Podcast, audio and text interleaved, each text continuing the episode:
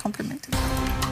Jetzt haben sich gerade unsere Gäste gegenseitig Komplimente gemacht. Schluss, jetzt wird hier gestritten. Heiß umfädet, wird umstritten. Schönen guten Abend. Heiß umstritten oder heiß umfädet ist auch die von der Regierung jetzt angepeilte Corona-Versöhnung. Umstritten auch die ÖVP, die jetzt scheinbar immer mehr zu einer Art zweiten FPÖ zu werden droht. Und umstritten jetzt plötzlich auch das Wiener Burgtheater. Das besprechen wir mit unseren Gästen, die sich gerade noch Komplimente gemacht haben. Veronika Baum-Menner ist bei uns, leidenschaftliche Arbeitsmarktexpertin, Buchautorin, Vorsitzende der Gemeinwohlstiftung Kommunen. Schönen guten Abend. Danke für die Einladung. Dann bei uns Heinz-Christian Strache, ehemaliger Vizekanzler der Republik, ehemaliger FPÖ-Chef. Sie haben nicht immer alles richtig gemacht, aber das auch jedenfalls mit Leidenschaft. Herzlich willkommen, Herr Strache. Grüß Gott. Und Andrea Gdolski, sehr leidenschaftliche Ex-Gesundheitsministerin, ähm, damals für die ÖVP und leidenschaftliche Ärztin. Jedenfalls auch schönen guten Abend. Danke für die Einladung. Guten Abend. Jetzt habe ich hoffentlich auch für Sie ein Kompliment, meine sehr verehrten Damen und Herren. Wir haben eine, wie wir finden, sehr, sehr großartige Neuigkeit für Sie. Heute ist unser neuer Superstreamer für Österreich gelauncht worden. Join. Ähm, was ist Join? Da haben Sie die komplette österreichische TV-Landschaft einfach in der Hand auf einer Plattform, egal ob am Handy, am TV oder wo auch immer. Puls 4, Puls 24, ATV, ORF, Servus TV und alle anderen können Sie immer und überall über Join streamen oder auch einfach, wenn Sie mal was verpasst haben, in der Mediathek nachschauen. Das, und das ist uns ganz besonders wichtig, das völlig kostenlos. Join funktioniert schon live, gibt es erst auf join.at und in den nächsten Tagen bis zum 15. März werden dann die Superstream auf allen Plattformen und App Stores ausgerollt. So, das war es in eigener Sache. Jetzt beginnen wir mit unserem ersten Thema. Es war im Februar, wenn Sie sich vielleicht erinnern, als ÖVP-Bundeskanzler Karl Nehammer Corona überwinden und aussöhnen wollte. Das wurde damals wenig ernst genommen, aber Siehe da, heute präsentieren die ÖVP-Minister Ed Stadler und Polaschek beziehungsweise der grüne Sozialminister Rauch gemeinsam mit Alexander Bogner, das ist der Herr ganz rechts von der Österreichischen Akademie der Wissenschaften, ihre Versöhnungspläne. Bundeskanzler Karl Nehammer, der war heute übrigens nicht anwesend, der hat sich offensichtlich schon versöhnt. Frau Stolzki, ähm, so, Corona wollen wir jetzt aussöhnen oder uns versöhnen. Ähm, was wollen wir denn da jetzt aussöhnen und, oder mit wem sich versöhnen? Also ich kann es mir nur so erklären, dass man versuchen möchte, diese, ähm, dieser Graben, der entstanden ist zwischen den Impfgegnern und den Impfbefürwortern, äh, eine, eine, eine Handreichung zu machen oder zu sagen, wir sind jetzt wieder alle lieb und wir haben uns alle wieder gern.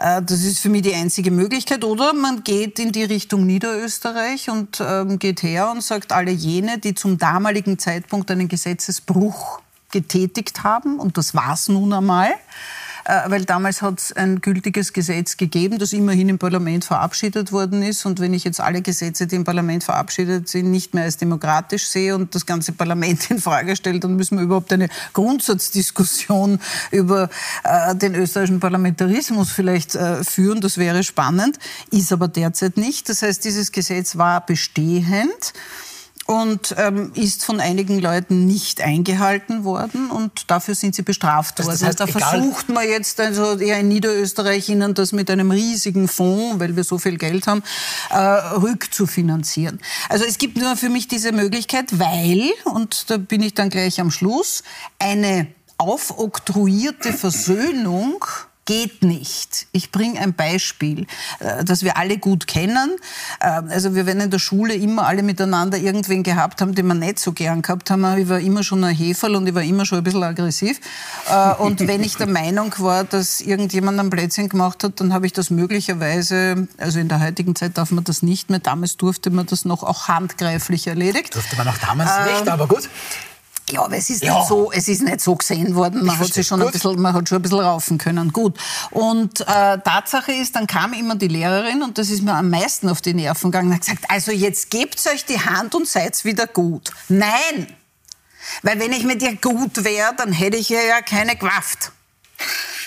So, und dasselbe ist im Freundeskreis, wenn man mit jemandem streitet und dann kommen drei und sagen, also bitteschön, du musst jetzt schon wieder gut sein, weil die ist eigentlich doch ganz nett. Nein, ich bin alt genug, um zu entscheiden, wenn ich nett finde und wenn ich nicht, nicht nett finde und niemand kann mir heute eine Versöhnung aufoktroyieren. Ja, probieren wir das gleich, Herr Strache. Jetzt, jetzt, sind Sie hier am Tisch vermutlich der Corona-Maßnahmen kritischste. Ähm, kann man sich mit Ihnen versöhnen? Also ich muss einmal sagen, die Aggression hat die Frau Ministerin außer Dienst, äh, Frau Gotolski, gut in den Griff bekommen, zum Glück, gut überwunden. Und natürlich ist es gut, wenn man auch bei Konflikten einen Mediator hat. Das ist immer gut, dass es einen Mediator gibt, der sagt, du, da sind Gräben aufgerissen worden, da sollten wir jetzt schauen, diese Gräben wieder zuzuschütten, zu überwinden. Und deshalb ist der Ansatz einer Aussöhnung grundsätzlich gut und begrüßenswert. Die Frage ist nur, ist das ein Placebo-Effekt, dass man jetzt glaubt, mit so einer Ansage äh, Wähler zurückgewinnen zu können, die man verloren hat? Richtig. Dann wird das, glaube ich, nicht ausreichen. Ich glaube, dass du auf der Ebene einen Corona-Untersuchungsausschuss bräuchtest, der mal mit all den Themen wirklich in eine ganz ehrliche Aufarbeitung geht. Das beginnt äh, von der indirekten äh, Impfpflicht, die wir hatten. Denn wenn du dir nicht eine Spritze gegönnt hast, warst du teilweise ja, vom öffentlichen Leben ausgeschlossen. Also auch der Lockdown für Ungeimpfte, meinen Sie damals? Auch beruflich äh, letztlich gefährdet bis hin zu Berufsverboten äh, konfrontiert.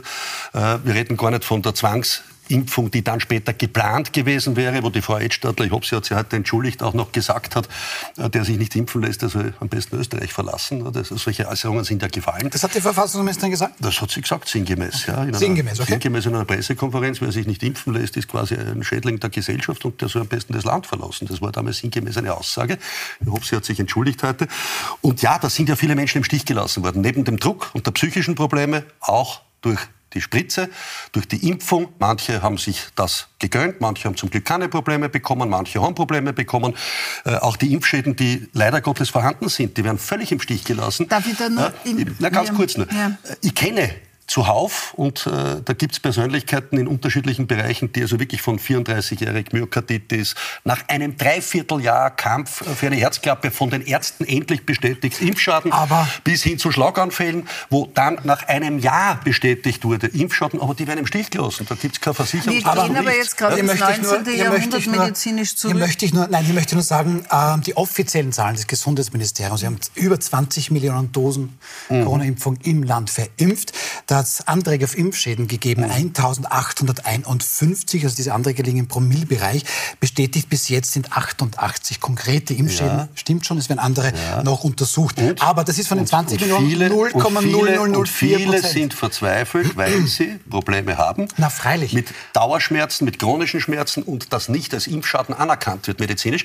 Und da sind wir ja beim aber Thema. Die werden im Stich nur, gelassen. Ich möchte nur, ja? natürlich, vielleicht ist diese Zahl auch höher, aber bei 20 Millionen ähm, Dosen 88 bestätigte da ist zwischen großer Impfschaden. Ja, das ist ja der Punkt, warum das Vertrauen in die Politik, in die Behörden, aber auch zum Teil in die Ärzte nicht mehr gegeben ist. Das ist ja, wichtiger ja, Punkt. Aber, na, das muss man, das muss man ansprechen. Und deshalb, deshalb wollte ich nur meinen Gedanken zu Ende Geschichte. führen. Deshalb wollte ich nur meinen Gedanken zu Ende führen, weil das natürlich nicht darauf äh, alleine zu bemessen ist, die Aussöhnung, sondern das ist ja nur ein Segment, sondern natürlich sind das auch die Verwaltungsstrafen, wo man durchaus sagen kann, interessant gewesen, dass da verordnet worden ist, quasi eine Vermummung, die jeder auch in der Öffentlichkeit leben musste, wo es ja auch verfassungsrechtliche Fragen gegeben hat, ja, die unterschiedlich bewertet worden sind und Leute strafzahlen müssen, weil man ihnen unterstellt hat, sie haben den Meterabstand im Freien nicht eingehalten ne? und solche Sachen. Also ich glaube, da muss man schon ernsthaft eine Gesamtaufarbeitung vornehmen und die muss ehrlich erfolgen. Und das geht bei Corona-Untersuchungen. Darf ich mal ernsthaft? Ähm, ähm, ich kenne jetzt Frau Born-Mehner schon ein bisschen, weil Sie ja auch Gast bei uns regelmäßig sind. Ähm, ich denke, Sie sind ein sehr, sehr guter Mensch, der sicherlich auch gerne Versöhnung hätte. Jetzt haben Sie so ein bisschen beide Punkte gehört. Ist da überhaupt eine Versöhnung möglich? Wie haben Sie das jetzt gerade empfunden, was der Herr Strache sagt, was der Frau Stolz gesagt? Also ich habe mit, mit diesem Theater gleich mehrere Probleme. Ähm, erstens, ich sehe jetzt nicht, dass das eine einzige Front wäre, die sich durch unsere Gesellschaft zieht, sondern ich glaube, wir haben mehrere Baustellen und das ist bei weitem nicht die einzige. Ich glaube, es ist auch nicht unbedingt die wichtigste. Also ich würde mir eigentlich wünschen, dass man andere Dinge angeht. Wir haben gerade vor der Sendung uns über Mietpreise unterhalten. Ich glaube, das, das ist in der Sendung über Mietpreise. ich glaube, ich gehe ein Thema. Vor der Sendung. Wort. Ähm, so, stimmt. Und, und ein, ein, ein letzter Punkt zu dem Ganzen ist, was soll man sich versöhnen? Also ich sehe den Anlass für die Versöhnung nicht. Und das nächste ist, wie soll diese Versöhnung ausschauen? Ich halte das alles für heiße Luft und ein lächerliches Theater. Also ich glaube, das Ganze ist ein politisches Manöver, weil die FPÖ bisher die einzige Partei war, die sich da sehr kritisch geäußert hat und die de facto gesagt hat, egal ob Maske oder Homeoffice oder Quarantäne oder Impfung oder was auch immer, es ist de facto alles schlecht. Und die FPÖ hatte damit ein Alleinstellungsmerkmal. Davon lebt die FPÖ, dass sie ein Alleinstellungsmerkmal hat, dass sie andere Meinung ist wie alle anderen Parteien und dass sie sagen kann, wir kämpfen gegen den Mainstream und wir sind diejenigen, die da dagegen stehen. Und das hat für die FPÖ durchaus recht gut funktioniert. Und die ÖVP hat sich da, glaube ich, recht gut inspirieren lassen davon, so wie von ein paar anderen Sachen auch noch, die die FPÖ so gemacht hat und macht.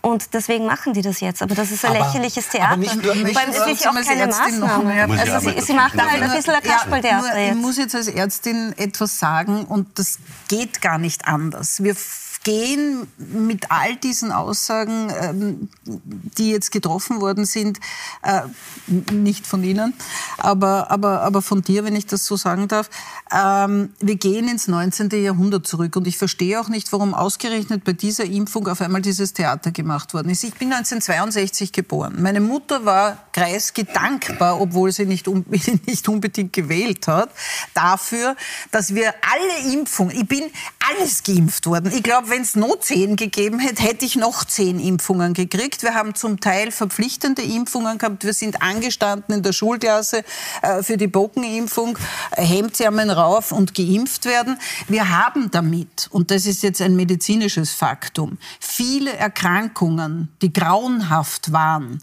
Äh, wir haben keine verkürzten Füße mehr. Wir müssen keine Plateauabsätze mehr tragen, weil wir durch diese Impfungen Erkrankungen wegbekommen haben, die im täglichen Straßenbild erkennbar waren. Wir haben, ich habe vier Jahre in, in, in Italien gelebt, das war gerade in der Zeit, wo die Masernimpfung in Italien verpflichtend worden ist. Rom hat das sehr gescheit gemacht, nämlich schnell, ohne große Diskussion, ohne große Beratungsgeschichten, sondern sie haben gesagt, 600 Kinder im Jahr, die tot sind, sind 600 Kinder zu viel uns ist es völlig egal, es gibt eine verpflichtende Masernimpfung. Diese gibt es mit drakonischen Strafen. Wir haben selber damals äh, die, die Apps dafür mitentwickelt. Ähm, Faktum ist, es gibt keine toten Masernkinder mehr und das zahlt sich aus. Clemens Auer hat vor wenigen Tagen die Zahlen gebracht, die ich jetzt nicht hundertprozentig auswendig kann. Wir haben Hunderttausende Menschen vor dem Tod bewahrt mit dieser Impfung.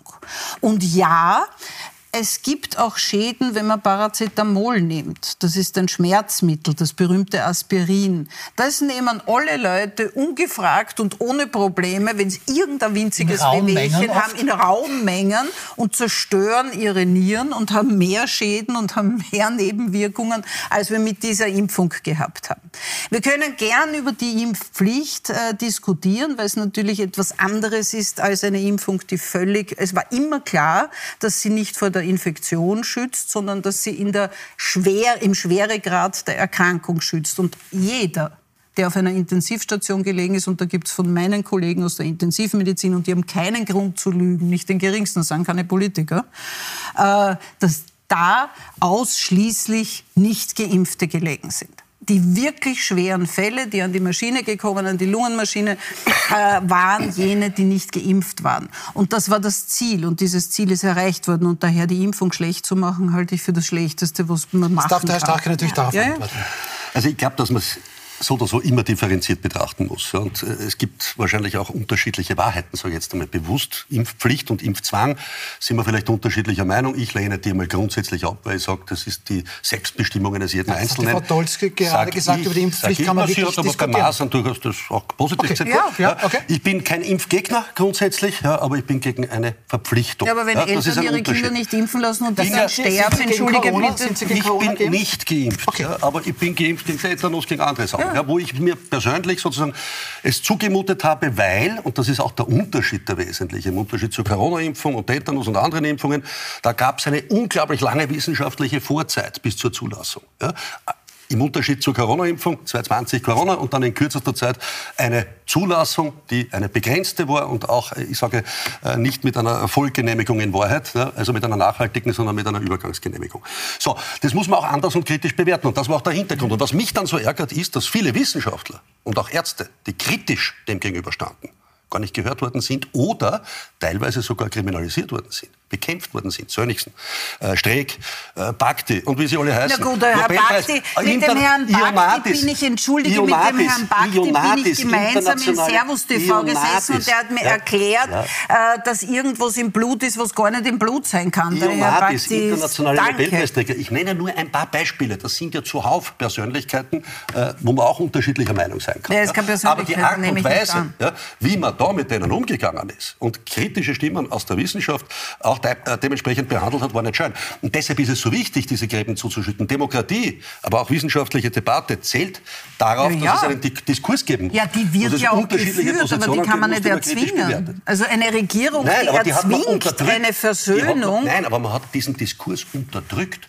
Man hat Leute teilweise als Faschisten beschimpft, teilweise als Rechtsextremisten beschimpft. Ja? Ich glaube, man, man hat man Querdenker was, in ne? eine Schublade geworfen, wobei ich sage, ich habe lieber Querdenker, naja, gut, aber wenn man halt aber sie lassen ja keinen ausreden. Ja? Kritisch denken oder ein gebündeltes faschistisches Denken haben das vorgegeben ist und nichts kritisch hinterfragen. Also so gesehen ist es wichtig, dass ja wohl eine ich sage bewusst einen Corona-Untersuchungsausschuss, der aber auch die gesamte Bandbreite Ja, und was soll Warum? Der Weil machen? Sie sagen, das ist, das ist nicht so wichtig. Wenn es um Grund- und Freiheitsrechte, um Verfassungsrechte geht, die gebrochen worden sind, Menschen eingesperrt worden sind, ja, mit, mit äh, Vorgaben, die sich nachher als falsch herausgestellt haben, dann muss man das aufarbeiten. Da kann man nicht sagen, jetzt gehen wir zur Tagesordnung über. Entschuldigung, und das nächste Mal was soll jetzt der Corona-Ausschuss genau machen? Auch die, auch die Förderungen durchleuchten. auch die Förderungen naja, das ist aber wieder ein völlig anderes sage, Thema. Alles, was mit dem Corona-Thema zu tun hat. Da aber viel, gut, da sind wir ja in einer Situation weltweit gewesen und jetzt gehe ich noch einmal einen Schritt zurück. Ich bin die, die die Regierung am meisten kritisiert, seit Jahren.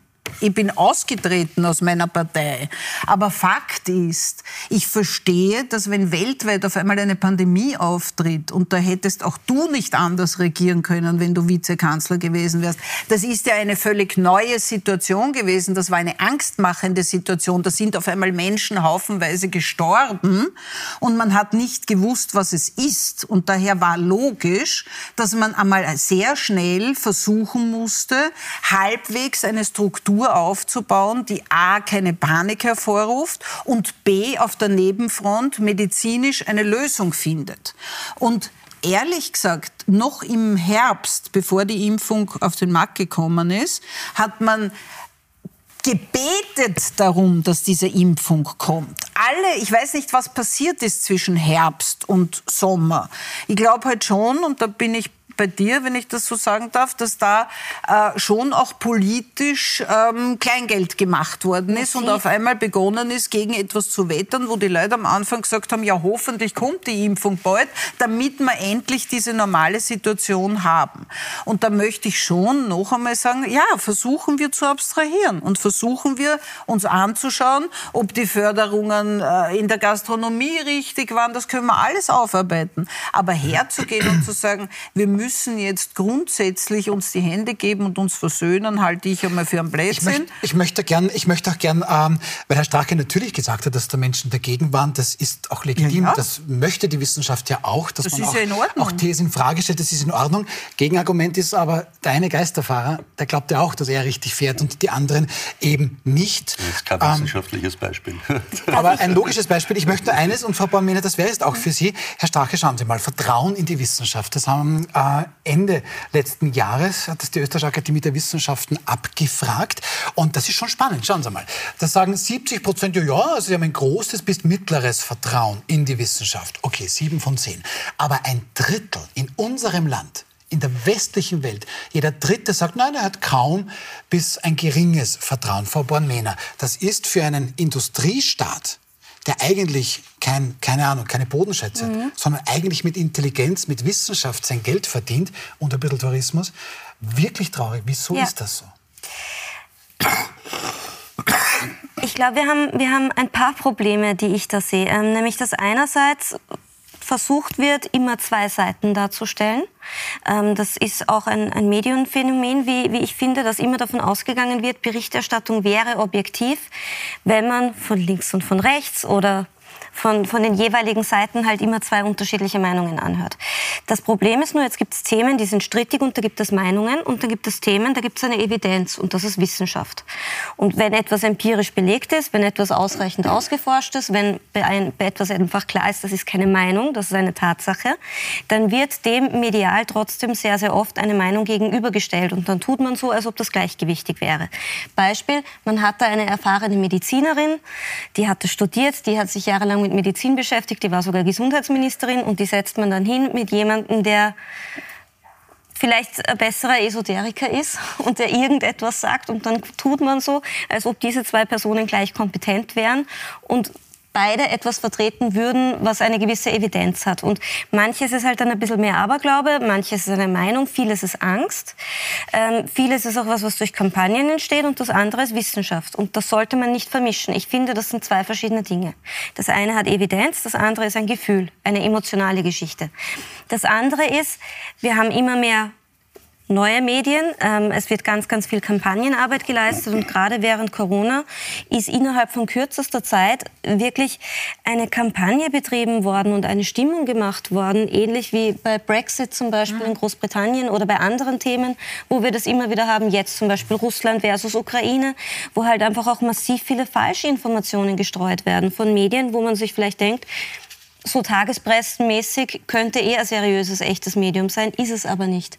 Und viele von uns haben halt die Kompetenz auch gar nicht zu unterscheiden, was ist jetzt ein seriöses Medium und informiert mich und was ist wie Stimmungsmache. Und das ist, das ist eine zweite Baustelle, die ich da sehe. Und eine dritte Baustelle ist halt, dass das ist halt auch für manche sehr, sehr nützlich und sehr, sehr praktisch. Also gerade Parteien, die viel mit Emotionen arbeiten und weniger mit sachlichen Grundlagen und gerade Parteien, die halt mehr darauf achten, Menschen emotional mitzunehmen und ein USP zu haben und quasi dabei sehr kampagnenfähig sind, aber dabei nicht unbedingt im Interesse der Bevölkerung agieren oder sachlich agieren, die kommen dazwischen halt dann auch ein bisschen zu kurz. Und wir gehen halt auch mit Demonstrantinnen ganz unterschiedlich um. Also ich, hab, ich war eine derjenigen, die immer gesagt hat, lasst die Corona-Demonstrantinnen in Ruhe, lasst sie demonstrieren, weil ich finde das Demonstrationsrecht extrem wichtig. Ich hatte da sogar zu Hause Streitereien deswegen, weil ich bin da schon so eine, ich sage, wenn man demonstrieren will, dann muss man das dürfen, das ist extrem wichtig. Ich habe das immer verteidigt. Nur wie jetzt über ein paar Klimaschützerinnen geredet wird, ob, ob man das Anpicken jetzt gut oder schlecht findet, sei dahingestellt. Aber auf der einen Seite, die Leute, die vor anderthalb Jahren, vor zwei Jahren noch gesagt haben, lasst doch bitte die besorgten Bürgerinnen in Ruhe. Und die, die jetzt, wenn die Leute mit den Russlandfahnen rumrennen, sagen, das sind besorgte Bürgerinnen, lasst sie bitte demonstrieren. Und die sind die, die sagen, lasst den Identitären die Meinungsfreiheit. Das sind genau diejenigen, die jetzt sagen, bitte am besten Präventivhaft für alle, die eventuell morgen wegen dem Klima diskutieren. Oder ich fahre mit dem Auto drüber, weil die Klimaschützer ja. haben hier nichts verloren. Wird mit unterschiedlichen Maß gemessen. Ja, das fällt mir schon stark Demonstrationsrecht auf. ist ein Grundrecht gleich welcher politischen Seite. Und das muss gewahrt bleiben. Genau. Es ist nur ein Unterschied, ob ich bei einer angemeldeten Demo mich versammle und demonstriere, ja, die genehmigt ist, oder rechtswidrig mich auf der Straße festklebe und damit Menschen gefährde, weil dann die Rettung nicht mehr ins Spital kommt, Menschen auf dem Weg ins Spital vielleicht versterben. Das ist während Corona passiert. Das ist genau das ist während das ist Corona passiert, dass wirklich vor Krankenhäusern demonstriert wurde, dass Rettungswegen zu Krankenwegen nicht zufahren konnte. Das war während Corona das gehört mehrmals der Genau, das gehört da habe ich nicht ein einziges Mal gehört, sperrt es ein. Alles, was entsprechend nicht eine Genehmigung hat, gehört aufgelöst. Das ist ganz klar. Das ist ein Rechtsgrundsatz. Ich möchte nur zur Evidenz und Wissenschaft was sagen. Weil auch da gebe ich Ihnen recht. Nur was ist passiert? Wir haben ja den wissenschaftlichen Beirat gehabt der Bundesregierung. Und da haben wir ja erlebt, das, Entschuldigung, ist ja dann öffentlich geworden, dass manche also im wissenschaftlichen Beirat wissenschaftlich und evidenzbasiert gewisse Dinge vorgelegt haben, die man negiert hat, die man sogar anders ausgelegt ja. hat und dann sogar zurückgetreten sind. Manche haben mitgespielt, die haben den Mund gehalten. Und das zeigt zum Thema Wissenschaft und Evidenz und auch Berater der Bundesregierung, dass da einiges nach politischen Kriterien gelaufen ist da und nicht wissenschaftlich. Ja, aber, aber, da, aber eine wichtige ja Ergänzung, da ging es nicht darum, wirkt die Impfung oder nicht, da ging es darum, hat es soziale Auswirkungen auf Jugendliche, wenn sie nicht in die Schule gehen. Viele andere. Und, und, und ich glaube, das, das ist der Punkt. Das ist der Punkt. Letzte Meldung zu dem Thema, bitte. Die Regierung äh, ist das das eine. Und wie sie reagiert hat auf das. Und ein Diskurs innerhalb von wissenschaftlichen Gruppierungen oder, oder, oder Beratungsgremien ist ja in Ordnung. Und wenn die Regierung das nicht genommen hat, was ein Beratungsgremium, das evidenzbasiert agiert, äh, macht. Das sind hohe Kritikpunkte, das ist keine Frage. Aber da geht es wieder nicht um die Grundsatzgeschichte. Darf ich nur einen Satz noch zu diesem Wissenschaftsthema sagen? Also ich glaube, unabhängig, und ich glaube, da sind wir uns alle einig, einer der wesentlichen Punkte wäre, dass wir schon in der Schule und ganz früh im anfangen, mit Kindern und Jugendlichen über diese Wissenschaftsthemen zu sprechen. Im Gegensatz zu Skandinavien und Amerika oder England, das sieht man auch in der amerikanischen Schule, wenn man schaut, werden dort bereits in der Volksschule äh, Kinder mit Projektarbeit, mit wissenschaftlichen Themen, mit der Aufarbeitung, wie mache ich eine wissenschaftliche Arbeit, aber auch mit der Präsentation, die können auch viel besser reden dann, äh, als äh, in unseren Schulen. Und ich glaube, da sind wir bei einem Hashtag Bildungsreform-Thema, äh, das seit, glaube ich, 60 Jahren offen ist ja. und das wir ganz, ganz dringend lösen sollten. Und das wäre schon etwas, wo man sehr viel mehr Arbeit, äh, so wie auch im Gesundheitswesen, das gerade an die Wand fährt, verwenden sollte, als jetzt irgendetwas aufzuarbeiten, äh, was meines Erachtens eine minimale Geschichte ist, wenn ich mir anschaue, äh, was in der Gesellschaft an Spaltung passieren wird in den nächsten Wochen und Monaten, wenn der Mittelstand verschwindet und wenn sich die Leute ihr Leben Aber nicht mehr leisten können. Immer, ähm, muss man einen einzigen Satz, die Blockwart-Mentalität die im Zuge der gesamten Corona-Krise sichtbar geworden ist, hat mich echt erschreckt. Wie schnell nämlich von einer demokratisch-freiheitlichen Gesellschaft plötzlich man politisch, mit politischen Entscheidungen hinterlegt, Grundrechte den Menschen genommen hat. Und wie dann der Nachbar den Nachbarn angezeigt hat, weil die Großmutter vielleicht den Enkel besucht hat. Das hat mir Angst gemacht. Und das zeigt, wie ja, schnell in einer Gesellschaft was kippen kann, zu einer, ich sage jetzt bewusst, Gesellschaft, die ich totalitär empfehle. Ja, das aber totalitär war ja. auch, dass der Herr Kiegel gesagt hat, wir sollen eine für Pferde verordnete Medikation nehmen. Ich wollte ihn anzeigen und habe etwas Furchtbares erkannt in Österreich, was gesetzlich auch geregelt gehört, meines Erachtens, und geändert, dass nur ein Arzt, wenn er so einen Blödsinn sagt, angezeigt werden kann und ein Normalbürger und Nichtswissender wie der Herr Kiegel zum Thema Medizin, und das darf ich sagen, weil zu Thema Medizin hat er keine Ahnung, äh, darf das sagen, aber, weil aber, er nicht angezeigt werden kann. Also das halte ich auch für totalitär. Thema, aber seien Sie bitte fair zu Pferden. Ja, ey. Eh. Nein, nein, mit Pferden können sich ausmedizin nicht. Gut, wir schauen zu unserem nächsten Thema. Die ÖVP, die ist durchaus wandlungsfähig und betreibt auch so manche Farbenspiele. Erinnern Sie sich, aus der eigentlich schwarzen ÖVP ist irgendwann mal die türkise ÖVP geworden. Türkis ist spannend, denn diese Farbe besteht aus zwei Teilen, aus Grün und aus Blau. So, nachdem der grüne Einfluss in der ÖVP offensichtlich oder auf die ÖVP immer geringer wird, scheint sich da jetzt der blaue Teil immer mehr durchzusetzen. Danke meinen Kollegen für den Farbexkurs. Andreas Haberl hat mir das gezeigt. So, aber jedenfalls, diese Woche sieht man Bundeskanzler Karl Nehammer dann in Rom bei der italienischen Premierministerin Giorgia Meloni, einer Postfaschistin. Okay, Rom ist da gibt es auch andere Gründe, dorthin zu fahren, als es die Frau Meloni Faktolski. Das hört man jetzt immer öfter von links der Mitte. Ähm, es wird die ÖVP immer mehr zu einer zweiten Art FPÖ. Sehen Sie das auch so? Ja, Deswegen bin ich auch ausgetreten. Äh, ich bin äh, vor über 43 Jahren in die ÖVP eingetreten, damals unter Busseck, äh, unter Bunte Vögel, unter Heine Neisser, unter Jörg Maute, einem ganz großen Denker, äh, einer liberalen Bürgerpartei, die einen, einen sehr breiten Rand auch sowohl rechts als auch links gehabt hat. Ich war immer als, äh, also in einem Sozialberuf und aus meiner sozialen Denkweise heraus am linken Rand der ÖVP.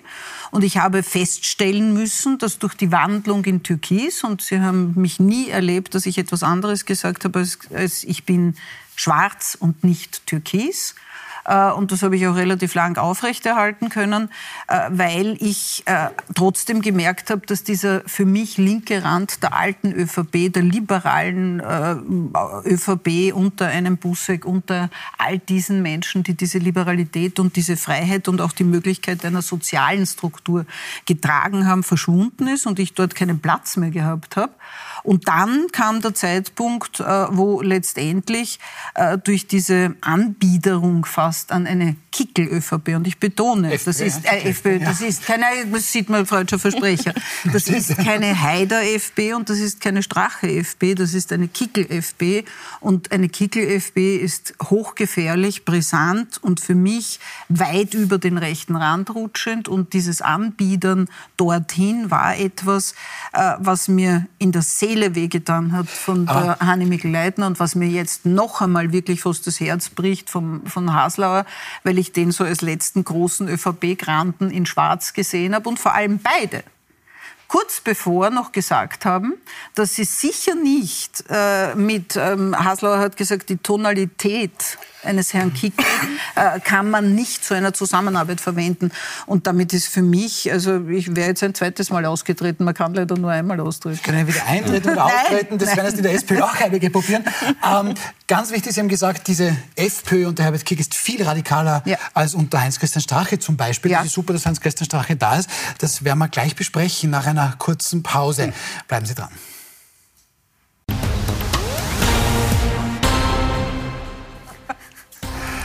Haben Sie gerade Papa zu mir gesagt? Weil ich gesagt habe, es konzentriert sich, es geht weiter.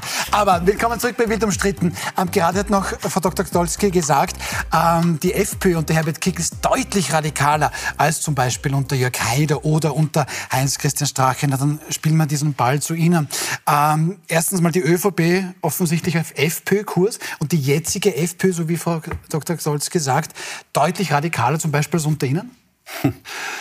Also da muss ich äh, den Ball insofern aufgreifen, dass ich äh, natürlich das Spiel in der Politik äh, natürlich immer erlebt habe solange Jörg Haider der Parteichef war, war es beim Jörg Haider so. Fürchterlich, mit dem kann man nicht koalieren, der ist zu weit rechts.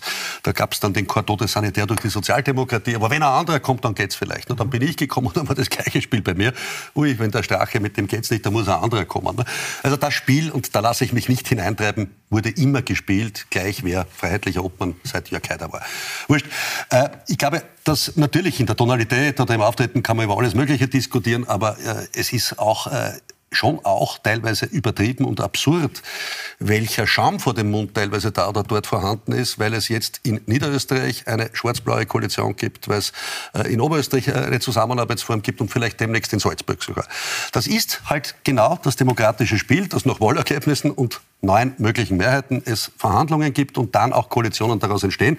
Und rechts und links der Mitte, ja, das muss zulässig sein in der demokratischen Gesellschaft, gesellschaftspolitisch.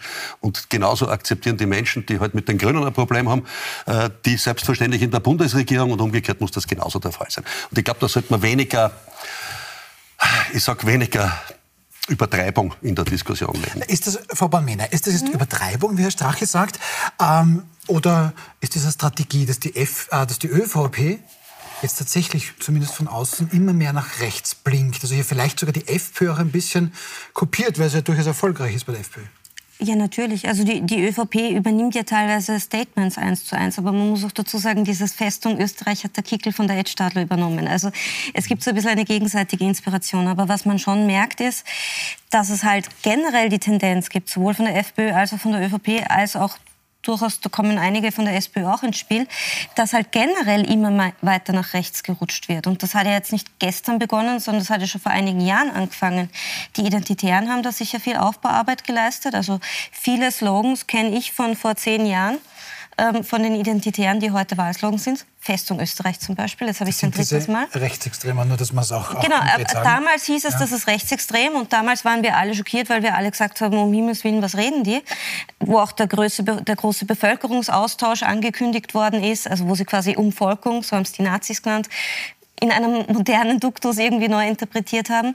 Also es, ist, es stimmt, was der, was der Herr Strache sagt, aber die FPÖ ist halt auch immer in ihrer Aggressivität und Tonalität immer weiter nach rechts gerutscht.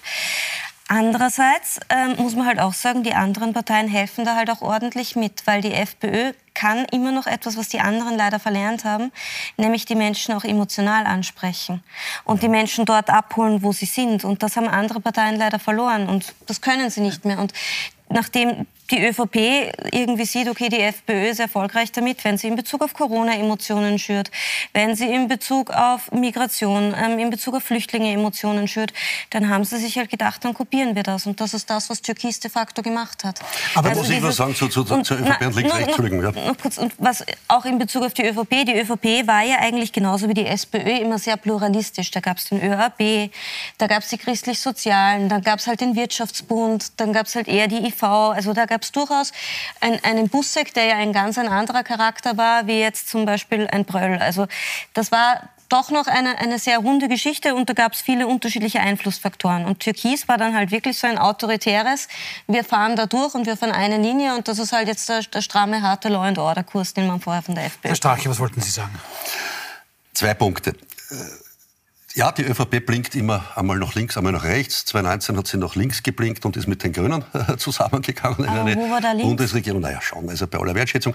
Wir haben dann eine Politik erlebt, die immer mehr Menschen grantig gemacht hat. Das ist ja auch der Grund, warum ÖVP und Grün in der Bundesregierung massiv an Zustimmung verloren haben. Und ich glaube, bei 30 Prozent Zustimmungswerten äh, bundesweit heute liegen in den Umfragen.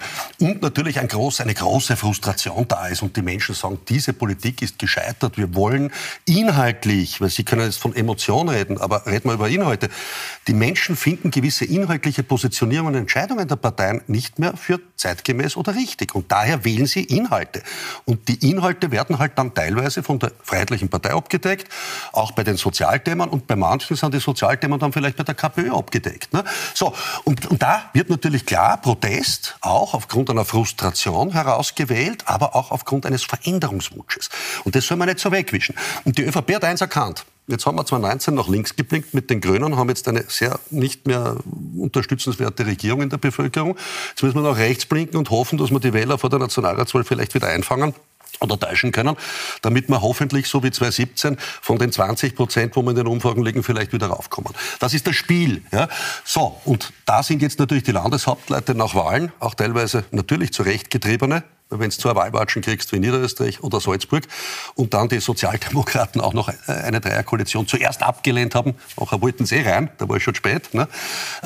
Dann kommst du natürlich in eine Situation, dass du den Wählerwillen eben auf Dauer nicht negieren kannst. Weil Sie von Wählerwillen sprechen, schauen wir uns das ein bisschen an. Äh, da gibt es sehr, sehr spannende Verlaufskurven. Und da gibt es eigentlich zwei Aussagen, die wir jetzt da gerne rausnehmen wollen. Ähm, Sie sehen mal die oberste Kurve. Das ist die ÖVP und der Peak ist dann eben 2019. Dann raucht die ÖVP, das muss man so sagen, massiv ab. Aber in etwa seit dem Jahreswechsel 21-22, seit gut einem Jahr, steigt die ÖVP wieder. Vielleicht, weil sie rechts blinkt. Darüber die FPÖ, die sehr stark geworden ist. Ich spare mir jetzt die Witze, warum das damals runtergegangen ist, ähm, Herr Strache. Ähm, die SPÖ braucht ja kein Ibiza, die beschädigt sich selbst, die ist auch im Sinkflug seit einem Jahr und die Grünen bzw. die Neos sind irgendwo, vorsichtig gesagt, zum Glück da, aber im Niemandsland. Und da gibt es zwei Fragen. Frage 1, warum funktioniert rechts offensichtlich besser als links? Ganz klar hier in der Wählerstimmung. Zweite Frage, warum hat links offensichtlich, kann ja nicht punkten gegen diese starken oder auch radikalen Aussagen von einem Herbert Kickl? Also ich glaube, äh, dass, äh, und da bin ich absolut einer Meinung, und da treffen wir uns, glaube ich, alle, äh, sie haben verlernt, die, die großen Parteien haben sich ausgeruht auf dem Groß und haben systematisch verlernt, äh, in ihren äh, Machtstrukturen und in diesem Drang zum Futterdruck und, und zur Versorgungsstruktur, äh, haben verlernt ähm, zu schauen, wie es eigentlich den Bürgerinnen und Bürgern geht und was die Bedürfnisse sind und haben sich dann auch irgendwann einmal ähm, eingekerkert in Regierungsübereinkommen und in Abarbeiten von Punkten. Ich habe immer gesagt, aber ich war ja nicht wahnsinnig im Kollegenkreis ist beliebt, vielleicht bei den Menschen schon, weil ich das probiert habe. Äh, ich habe gesagt, der Regierungsübereinkommen ist nett, ist auch eine, eine Art ähm, Lineal oder eine Hilfslinie, aber wenn gerade ein Außenrahmenbedingungen sich massiv verändern, dann muss man halt einmal auch von einem Regierungsübereinkommen abkommen und schauen, was die Leute brauchen und ob man da was verändern kann. Und ich glaube, das ist etwas, was die beiden großen Parteien oder ehemals großen Parteien verlernt haben, völlig verlernt haben. Und das ist etwas, das ist diese Demagogie, die, die vor allem Kickel perfekt beherrscht. Weil ich meine, ich lese viel Machiavelli und ich weiß schon, wie das ist und ich unterschätze meine Gegner nie. Äh, und, und Herbert Kickel ist nicht nur ein hochintelligenter Mensch, sondern ist äh, jemand, der diese Demagogie und diese, diese, dieses NLP und dieses, dieses, dieses ähm, Menschen sozusagen eigentlich fast rhetorisch führen, perfekt kann. Und ich habe mich viel mit Kommunikation auseinandergesetzt und das macht mir noch mehr Angst, weil die Rede am 1. Mai hat mich als unerschrockener Menschen, der sich eigentlich bis dato vor nichts gefürchtet hat, wirklich die Ganselhaut über den Rücken getrieben, äh, weil da schon sehr, sehr viele sehr totalitäre Aussagen waren. Da waren sehr viele Aussagen drinnen, äh, wo ich vor allem, und das ist vielleicht auch meine Hauptkritik, und damit ende ich schon an der FPÖ, ähm, in Fragen Gesundheit, in Fragen Frauen, äh, ein Rückschritt ins 19. Jahrhundert stattfindet. Und ähm, ich muss ganz ehrlich ehrlich sagen, das ist etwas, was mir nicht gefällt. Auch gefällt mir nicht der Umgang äh, mit ausländischen Menschen, egal von woher sie kommen. Man muss Lösungen finden, man muss, man muss äh, unterteilen ja, zwischen Wirtschafts-, aber, diesen, aber diese ja Behandlung, Themen, die Diktion. Was ich dann noch gerne wissen ja. würde, abschließend zu diesem Thema, Frau Born-Mehner, ähm, das sind ja alles richtige und logische Dinge, die jetzt auch Frau Stolzki anspricht. Aber warum kann der Links nicht mehr punkten? Also jetzt die linken Parteien, quasi namentlich die SPD, die Grünen, die Neos rechne ich da jetzt auch links. Die KPÖ hat gezeigt, wie es geht, der Herr genau. Dank. Ist es das? Ja. Nicht Aha. nur der Herr Dank, sondern die, die Marie äh, EGK natürlich heißt, auch. Also eine Partei als Sozialamt und dann werden die gewählt, oder wie? Nein, da geht es überhaupt nicht um Sozialamt, sondern da geht es darum, nein, da geht's darum, dass die Leute berechtigterweise extrem angefressen sind, weil es ihnen seit 15 Jahren wirtschaftlich jedes Jahr schlechter geht. Und jetzt hat sich das die letzten drei Jahre nochmal potenziert bis zum geht nicht mehr. Mhm. Das heißt, dass Leute, die ihr Leben lang für sich selbst sorgen konnten, die ihr Leben lang solide aufgestellt waren und die jetzt vielleicht keine großen Sprünge machen konnten, aber die halt gesagt haben, wir sind die Mittelschicht und wir wollen ja alle irgendwie die Mitte sein.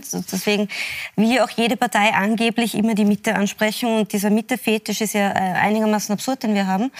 Aber diese Leute kommen jetzt auf einmal drauf, sie können auf einmal die Nachzahlungen nicht zahlen, sie können kaputte Geräte nicht ersetzen ja. und sie fangen an zu zittern, weil sie merken, jetzt habe ich ja Energiekostenabrechnung, die ich nicht mehr da stemmen kann, jetzt kann ich auf einmal mein, meinen Konsumkredit nicht mehr abzahlen, weil variable Zinsen und so weiter.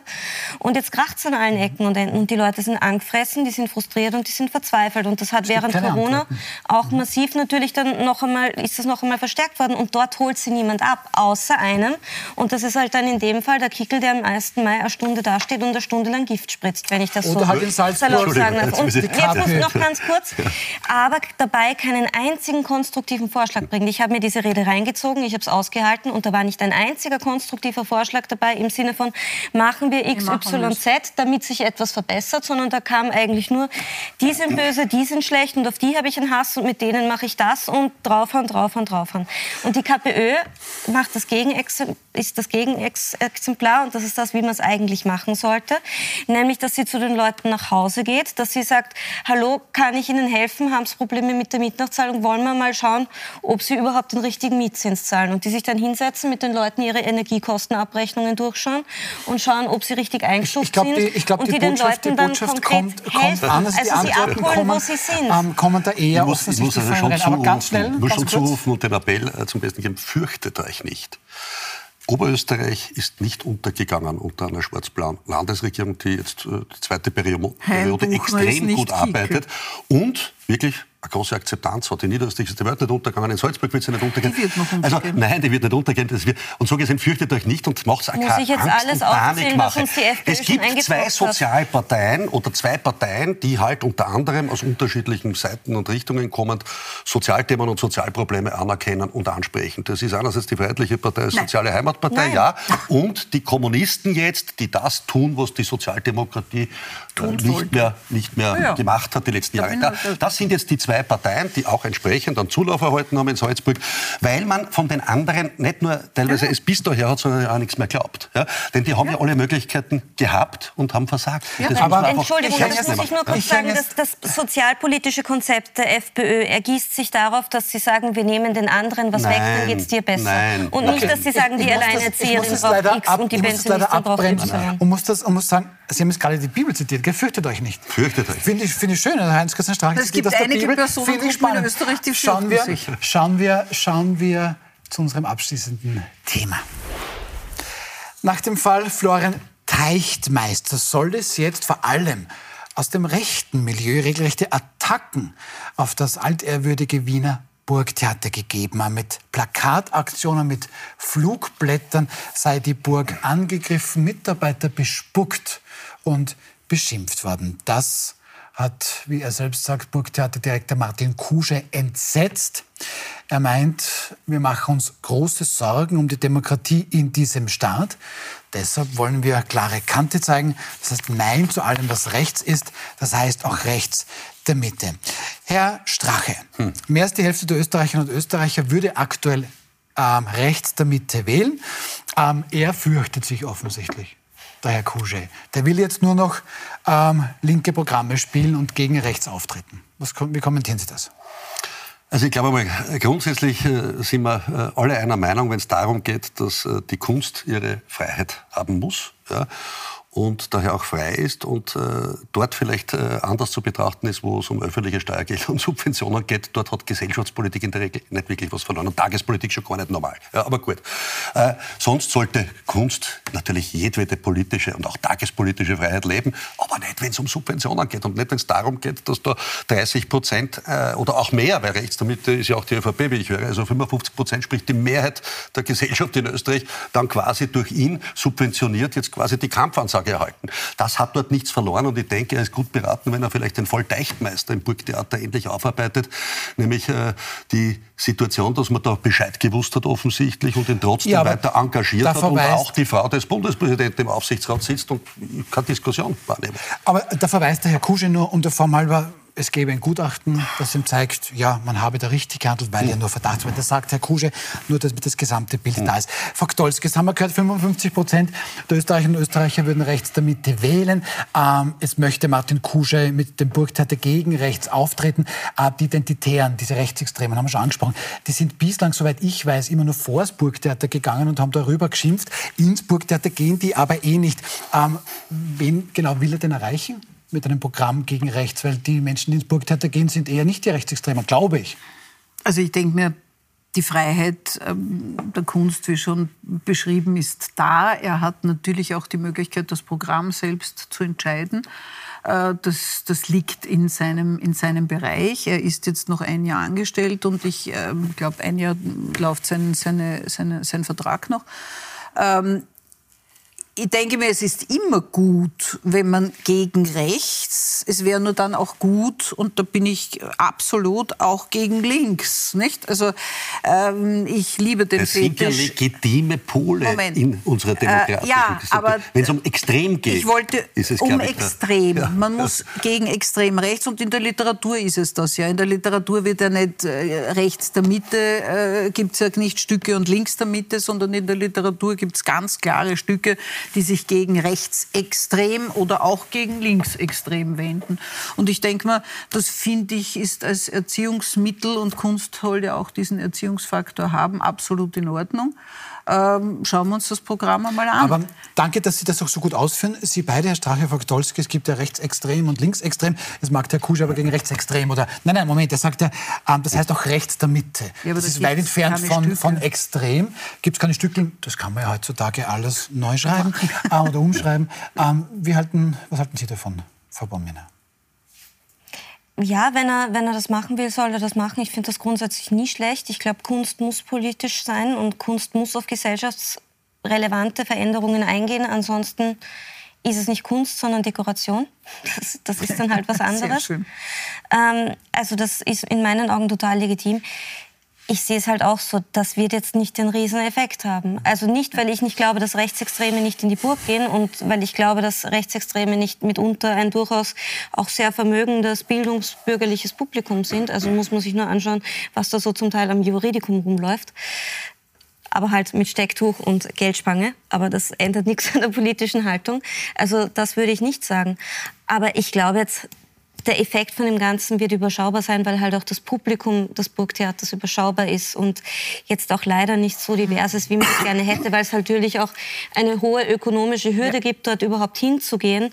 Und gerade jetzt in Zeiten der Teuerung gibt es, glaube ich, nicht mehr viele Menschen, die sich Aber das leisten Da habe ich noch eine abschließende Bitte, Frage. Ja. Jetzt sagte der Herr Kusche, dass man eben aus dem rechten Milieu angegriffen, bespuckt, beschimpft worden sein soll. Ähm, dieser Fall Teichtmeister, also das hat wirklich keine gute Optik gehabt, aber deshalb bespucken, ähm, beschimpfen, ist das notwendig? Ja, hoffe, wenn das stimmt, dass das im rechten wenn das stimmt, ist. Wenn das stimmt, dann hoffe ich, dass die Polizei gerufen wurde und die Verantwortlichen aber das finden Sie, fänden Sie nicht gut? Bespucken und körperliche Attacken ja. haben mit der demokratischen Auseinandersetzung überhaupt nichts verloren. Das ist okay. äh, grundsätzlich abzulehnen. Aber äh, interessant, also ich möchte nur eins festhalten. Alles, was quasi rechts von der Mitte ist, ist dann die Freiheit der Kunst mit öffentlichen Geldern. Ich sage, nein, ich würde genauso kritisch betrachten und das genauso kritisch sehen, wenn da in Zukunft vielleicht unter einer freiheitlichen Stadtregierung oder Bundesregierung am Burgtheater äh, so etwas gegen links der Mitte äh, inszeniert werden sollte. Das hat in einer äh, Struktur, wo es um Steuergelder geht, nichts verloren. Und ich glaube, dass man da endlich weggehen sollte von der Verpolitisierung solcher Strukturen. Das wird ja auch parteipolitisch instrumentalisiert. Ich, ich habe es ja im Volkstheater um, endlich erlebt, wo der Herr Hessenthaler jetzt sogar seine Auftrittsmöglichkeit bekommen naja, hat als vorbestrafter Herr. Wo, Nein, ja, wo würden Sie gerne auftreten? Sie sitzen gerade im Fernsehen zum Beispiel. Ja, ja. Ich bin, Bei ja, nicht. Ja, also, wenn werden, Sie, werden Sie subventioniert. Ja. Wenn, wir, wenn, wir uns die alten Dichter anschauen und wenn wir uns überhaupt, dann ist das hohe Politik, ja. die gemacht worden ist. Kunst ohne Politik oder Politik aber ohne Kunst Aber ich rede ja von nicht. gesteuerter Parteipolitik, die aber oftmals dahinter glaub, steht. Ja, das ist immer ja, aber es ist aber glaubt jetzt, jetzt steuere ich, Moment, jetzt steuere ich hier ja, und sage, die Zeit ist vorbei, da sind wir sogar schon wieder bei der Wissenschaft. Gell? Ich kann meine Meinung zur Zeit haben, aber die Zeit gewinnt am Ende und so doch. Viel wurde noch ähm, nicht gesagt. Ja, genau. Ich bedanke mich sehr, sehr herzlich bei Ihnen drei. Ähm, war eine spannende Runde, muss man noch ein bisschen nachdenken, was da alles heute besprochen wurde. Bei Ihnen dann bedanke ich mich sehr fürs Zuschauen. Wir sehen uns dann am Montag natürlich wieder in einer neuen Ausgabe. Da dann bei uns Werbeikone Harry Bergmann, ähm, die Ex-Grüner-Legende Peter Pilz und PR-Expertin Silvia Grünberger.